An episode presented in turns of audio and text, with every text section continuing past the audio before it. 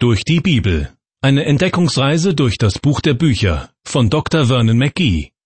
Ins Deutsche übertragen von Kai-Uwe Wolczak. Herzlich willkommen zu einer neuen Ausgabe der Sendereihe Durch die Bibel. Mittlerweile sind wir im zweiten Buch Mose Kapitel 2 angelangt. Der Übergang zwischen dem ersten und dem zweiten Buch Mose ist so unauffällig gestaltet, dass man ihn beim Zuhören kaum wahrnehmen würde. Anders beim Lesen, denn in einer gedruckten Bibel sieht man es natürlich sofort, wenn ein neues Kapitel oder gar ein neues Buch beginnt. Außerdem besteht zwischen dem ersten und dem zweiten Buch Mose eine zeitliche Lücke von etwa 350 Jahren. In dieser Zeit haben die Israeliten als Fremdlinge in Ägypten gelebt. Josef, ein Sohn des Stammvaters Jakob, war bereits Jahre zuvor zum Stellvertreter des Pharaos aufgestiegen und hatte dann den Rest der Familie nachkommen lassen, weil es in Kanaan eine Hungersnot gab. Gerade einmal 70 Personen siedelten damals nach Ägypten um. Von einem Volk Israel konnte deshalb zu dieser Zeit noch kaum die Rede sein. Aber in den 350 Jahren, die zeitlich gesehen zwischen dem ersten und dem zweiten Buch Mose liegen, ist dieses kleine Völkchen gewaltig gewachsen. Als ein neuer Pharao an die Macht kommt, lässt er die Israeliten Sklavenarbeit verrichten. Doch damit nicht genug. Er versucht auch, die Geburtenrate unter den Israeliten langfristig auf Null zu bringen, indem er anordnet, alle neugeborenen Jungen töten zu lassen. Im zweiten Buch Mose wird berichtet, wie eine Mutter dafür sorgt, dass ihr Sohn am Leben bleibt und wie der Jahrzehnte später sein Volk in die Freiheit führt. Sein Name ist Mose. In Ägypten herrscht ein neuer Pharao, der sich vor den Israeliten in seinem Land fürchtet. Inzwischen sind es so viele geworden, dass sie zu einer ernsthaften Gefahr werden könnten, falls sie sich mit einem anderen Volk gegen die Ägypter verbünden würden. Aus dem Land schicken will sie der Pharao nicht, weil sie billig Feldarbeit verrichten und Lehmziegel für den Städtebau herstellen. Trotzdem will er nicht tatenlos zusehen, wie die Israeliten immer zahlreicher werden. Deshalb befiehlt er zunächst zwei hebräischen Hebammen, alle neugeborenen Jungen der Israeliten gleich bei der Geburt zu töten. Dann folgt ein Erlass, dass auch die Ägypter tätig werden sollen und neugeborene israelitische Jungen einfach in den Nil werfen sollen. Im zweiten Buch Mose Kapitel 2 wird berichtet, dass eine Frau namens Jochebed ihren kleinen Sohn drei Monate lang versteckt hält und ihn dann schweren Herzens in einem wasserdichten Korb oder Kasten auf dem Nil aussetzt. Die Tochter des Pharaos findet den Kasten mitsamt Inhalt und hat Mitleid mit dem Jungen. Die ältere Schwester des Jungen hat die ganze Szene beobachtet und schlägt der Pharaonentochter vor, den Kleinen bei einer israelitischen Frau, die ihn stillen kann, in Pflege zu geben. Diese Pflegemutter ist schnell gefunden. Jochebed, die leibliche Mutter, darf den kleinen Mose, wie er später genannt wird, großziehen und wird dann sogar noch von der Tochter des Pharaos entlohnt. Als Mose alt genug ist, holt ihn die Tochter des Pharaos zu sich und sorgt für eine gute Ausbildung. Doch als erwachsener Mann, davon war in der letzten Sendung zu hören, macht Mose eine Riesendummheit. Als er mitbekommt, wie ein Israelit von einem Ägypter misshandelt wird, ermordet er den Ägypter. Um seiner Bestrafung zu entgehen, flieht Mose in das Land Midian. Dort lernt er Zippora, die Tochter eines heidnischen Priesters, kennen und heiratet sie. Was weiter passiert, erfahren Sie nun aus dem zweiten Buch Mose, Kapitel 2, Abvers 22. Dort wird berichtet, Zippora gebar einen Sohn und er nannte ihn Gershom, denn, sprach er, ich bin ein Fremdling geworden in fremden Lande. Lange Zeit aber danach starb der König von Ägypten. Und die Israeliten seufzten über ihre Knechtschaft und schrien, und ihr Schreien über ihre Knechtschaft kam vor Gott. Und Gott erhörte ihr Wehklagen und gedachte seines Bundes mit Abraham, Isaak und Jakob. Und Gott sah auf die Israeliten und nahm sich ihrer an. Jetzt ist der Zeitpunkt gekommen, dass Gott eingreift und sein Volk aus der Hand der Ägypter befreien will. Und Mose soll dabei gewissermaßen sein Assistent werden. Die Zeit, die er bei seiner Adoptivmutter am Hof des Pharaos zugebracht hatte, das Unrecht, das er vergeblich mit einem Mord aus der Welt schaffen wollte, seine anschließende Flucht nach Midian und die Jahre, die er dort verbracht hatte, das alles hat ihn zu einem innerlich gereiften Mann werden lassen, der jetzt von Gott einen Spezialauftrag erhalten wird. Gott erhört das Wehklagen der Israeliten, heißt es in Vers 24. Dennoch glaube ich kaum, dass sie in Gottes Augen mehr wert sind als die Ägypter. Ich zweifle auch daran, dass sie Gott besonders treu und ergeben sind und sich von jeder Art Götzendienst fernhalten. Denn später, wenn die Israeliten befreit sind und durch die Wüste marschieren, werden sie sogar das berühmte goldene Kalb anfertigen lassen und es anbeten. So etwas tut man normalerweise nicht spontan aus einer Laune heraus, sondern dieses Verhalten deutet darauf hin, dass das Verhältnis der Israeliten zu Gott schon vorher nicht in Ordnung gewesen sein kann. Trotzdem hört Gott auf das Wehklagen der Israeliten und fasst den Entschluss, sich ihrer anzunehmen. Warum? Weil er sieht, wie hilflos sie den Ägyptern ausgeliefert sind, wie hoffnungslos ihre Lage ist, und weil sie in absehbarer Zeit aussterben würden, wenn niemand eingreift. Gott erhört ihr Wehklagen, heißt es in dem gerade gelesenen Bibeltext. Das zeugt von seiner Liebe und seinem Erbarmen. Außerdem heißt es im selben Vers, Gott gedachte seines Bundes mit Abraham, Isaak und Jakob. Dieser Bund schließt die Zusage mit ein, dass die Israeliten das Land Kanaan zu ewigem Besitz erhalten sollen. Ich halte es für durchaus möglich, dass viele Israeliten diese Zusage überhaupt nicht mehr im Blick haben, weil ihr Volk seit mittlerweile 400 Jahren in Ägypten lebt. Aber Gott gedenkt dieses Bundes und will seine Zusage wahrmachen. Wenn ich mir überlege, warum Gott heute Menschen von ihrer Sünde freimachen und sie erlösen möchte, fallen mir dazu fast die gleichen Gründe ein, die schon damals bei der Befreiung der Israeliten eine Rolle spielten. Das heißt, diejenigen, die ihre Sünden bei Jesus Christus abladen und davon befreit werden, sind nicht besser und mehr wert als andere Menschen. Ja, viele von ihnen sind Gott nicht einmal besonders treu gewesen, sondern, wie Paulus im Römerbrief schreibt, sie sind allesamt Sünder und ermangeln des Ruhms, den sie bei Gott haben sollten, und werden ohne Verdienst gerecht aus seiner Gnade durch die Erlösung, die durch Christus Jesus geschehen ist. Soweit der Apostel Paulus im Römerbrief. Statt zu sagen, sie werden ohne Verdienst gerecht, könnte man es auch so ausdrücken. Sie werden ohne ihr eigenes Dazutun gerecht. Oder sie werden von Gott für gerecht erklärt, obwohl sie es eigentlich nicht verdient haben. Hin und wieder muss ich mir das selbst vor Augen halten. Gott schaut mich nicht an und sagt, weil du die Woche über hart arbeitest, sonntags in die Kirche gehst und auch sonst ein rechtschaffener Mann bist, will ich dich erlösen. Sondern er tut es, obwohl er auch meine dunklen Seiten und meine Gleichgültigkeit ihm gegenüber kennt. Und er weiß, dass ich mir allein nicht helfen kann. Deshalb hat er seinen Sohn Jesus Christus geschickt, damit er meine Sünden auf sich nimmt und mich aus meiner hoffnungslosen Lage befreit. Was sind seine Beweggründe dafür? Im Johannesevangelium Kapitel 3 ist die Antwort zu finden. Dort heißt es in Vers 16, denn also hat Gott die Welt geliebt, dass er seinen eingeborenen Sohn gab, damit alle, die an ihn glauben, nicht verloren werden, sondern das ewige Leben haben. Diesen Vers können wir, Sie und ich, ganz persönlich nehmen. So sehr hat Gott Sie und mich geliebt, dass er seinen eingeborenen Sohn gab. Ich weiß, so schön das auch klingt, irgendwo tief in uns drin nagt es an unserem Selbstbewusstsein, weil Gott uns allein aus Liebe und aus Gnade Errettung anbietet.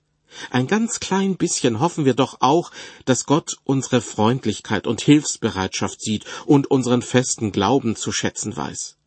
Aber diese Illusion nimmt uns der Apostel Paulus, indem er im Römerbrief schreibt, denn ich weiß, dass in mir, das heißt in meinem Fleisch, nichts Gutes wohnt. Wollen habe ich wohl, aber das Gute vollbringen kann ich nicht. Diesen Schuh müssen wir uns leider auch anziehen. Nun gibt es Menschen, die können sich partout nicht mit dem Gedanken anfreunden, dass jemand für ihre Sünden am Kreuz gestorben ist.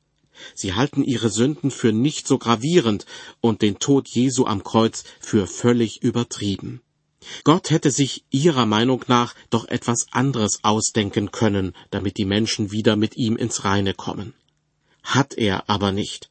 Und wir sollten nicht von ihm erwarten, dass er uns seinen Rettungsplan erst einmal vorlegt und freundlich nachfragt, ob uns das so recht ist. So läuft die Sache nicht. Er, der Vater, hat seinen Sohn auf die Erde gesandt, um für die Sünden der Menschen zu sterben. Und sein Sohn Jesus Christus ist dazu bereit gewesen. Nun liegt es an jedem einzelnen Menschen selbst, die Vergebung der Sünden durch Jesus anzunehmen oder es bleiben zu lassen. Ich glaube, die folgende Geschichte habe ich Ihnen schon einmal erzählt, macht aber nichts. Sie handelt von einer sehr bescheidenen und liebenswerten Frau, die irgendwo in Schottland in ländlicher Umgebung lebt. Um nebenher noch ein bisschen Geld dazu zu verdienen, hat sie für fremde Leute deren Wäsche gewaschen. Mit dem Geld unterstützte sie ihren Sohn, damit er studieren konnte. Doch an der Universität fing er an, mehr und mehr an seinem Glauben zu zweifeln. Seine Mutter merkte das, als er in den Semesterferien mal wieder nach Hause kam. Vorsichtig fing sie an, darüber zu reden, wie froh sie doch sei, dass Jesus sie erlöst habe. Ihr Sohn spürte, dass sie ihm offensichtlich auf den Zahn fühlen wollte, und fragte sie, wie kannst du dir so sicher sein, dass Jesus dich erlöst hat? Deine arme kleine Seele interessiert doch keinen. Er meinte das nicht einmal böse und begann damit von den unendlichen Weiten des Universums zu erzählen und wie leicht es da passieren könnte, dass Gott sie völlig aus den Augen verliert. Aus diesem Grund sollte sie sich nicht so sicher sein, dass Gottes Sohn sie wirklich erlöst habe. Seine Mutter erwiderte nichts darauf, sondern servierte ihrem Sohn schweigend das Frühstück. Doch nach einer Weile sagte sie zu ihm Weißt du was, mein Sohn, ich habe mir die Sache durch den Kopf gehen lassen.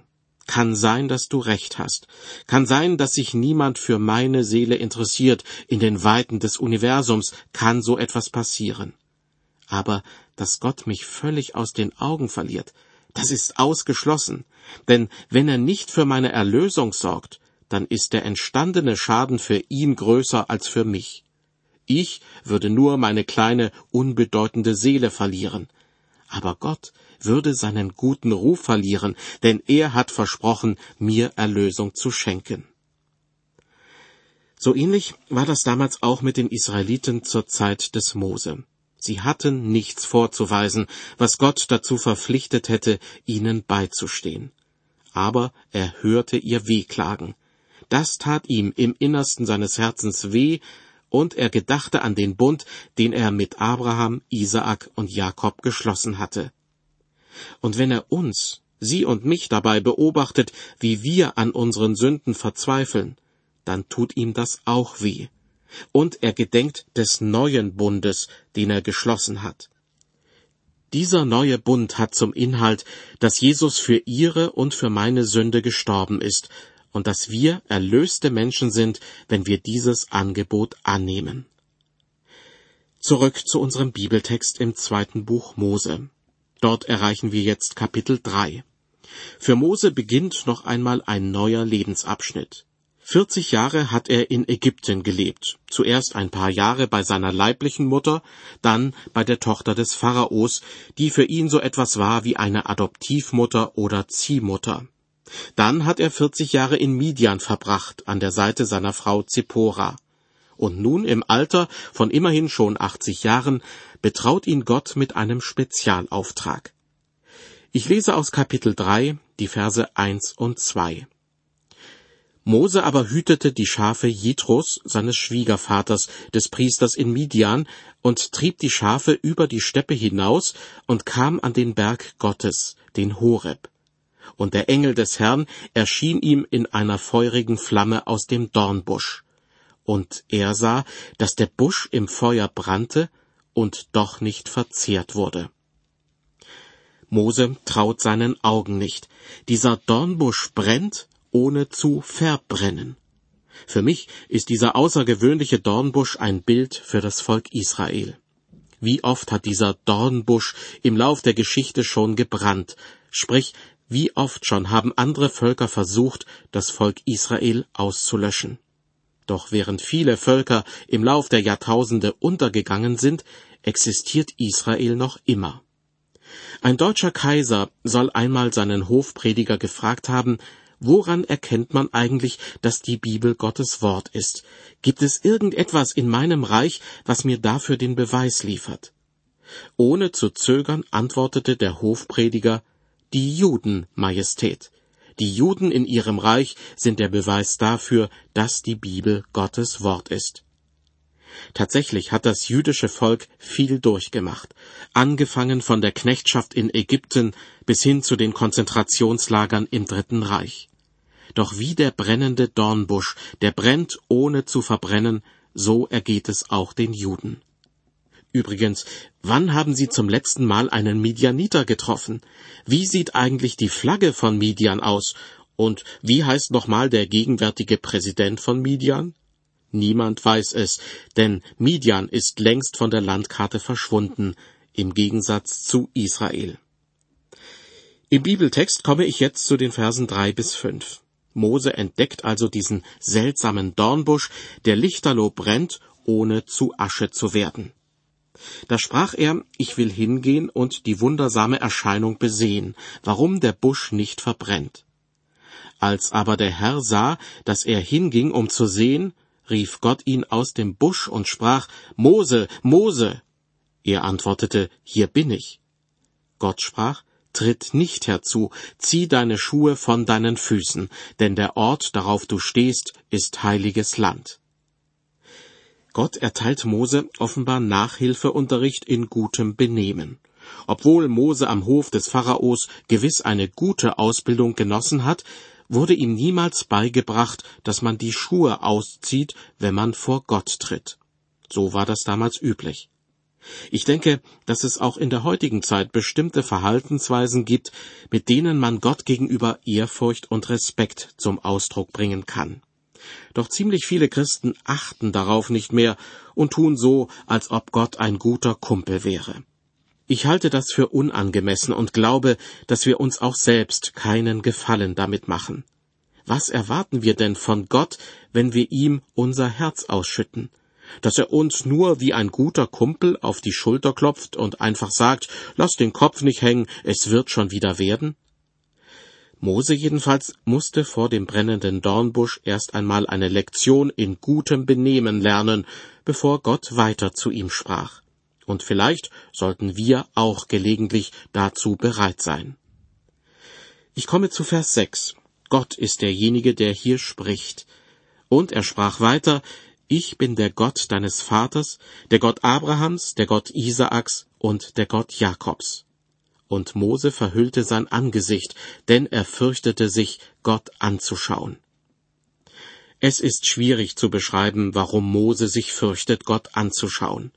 Einerseits empfindet er ganz sicher Ehrfurcht vor Gott. Außerdem hat er Angst vor dem Engel des Herrn, der ihm, wie es im Bibeltext heißt, in einer feurigen Flamme aus dem Dornbusch erscheint.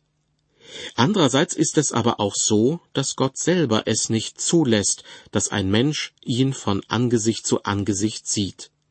Niemand hat Gott je gesehen, heißt es im ersten Kapitel des Johannesevangeliums. Aber der Eingeborene, der Gott ist und in des Vaters Schoß ist, also Jesus Christus, der hat ihn uns verkündigt. Weiter im zweiten Mosebuch Kapitel 3 Abvers 7.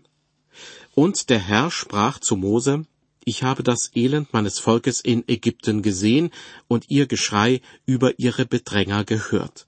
Ich habe ihre Leiden erkannt und ich bin herniedergefahren, dass ich sie errette aus der Ägypter Hand und sie herausführe aus diesem Lande in ein gutes und weites Land, in ein Land, darin Milch und Honig fließt, in das Gebiet der Kanaaniter, Hethiter, Amoriter, Perisiter, Jiviter und Jebusiter. Wenn Gott Menschen befreit, dann befreit er sie nicht nur von etwas, sondern auch für etwas. In diesem Fall verspricht er, die Israeliten aus ihrer Knechtschaft zu befreien, damit sie in das Land zurückkehren können, das sie vor rund 400 Jahren wegen einer Hungersnot verlassen mussten. Und zum allerersten Mal wird es hier als das Land bezeichnet, darin Milch und Honig fließt. Will sagen, es ist ein üppiges und fruchtbares, ja ein von Gott gesegnetes Land. Wenn Gott Menschen befreit, dann befreit er sie nicht nur von etwas, sondern auch für etwas. Das gilt auch dann, wenn er Menschen von ihren Sünden befreit. Paulus beschreibt diesen Sachverhalt im Epheserbrief folgendermaßen.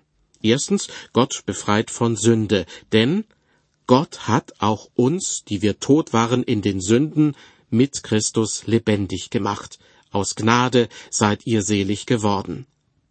Und zweitens beschreibt Paulus, wofür uns Gott befreit hat. Er hat uns mit auferweckt und mit eingesetzt im Himmel in Christus Jesus. Wichtig ist an dieser Stelle, dass Paulus in der Vergangenheitsform redet.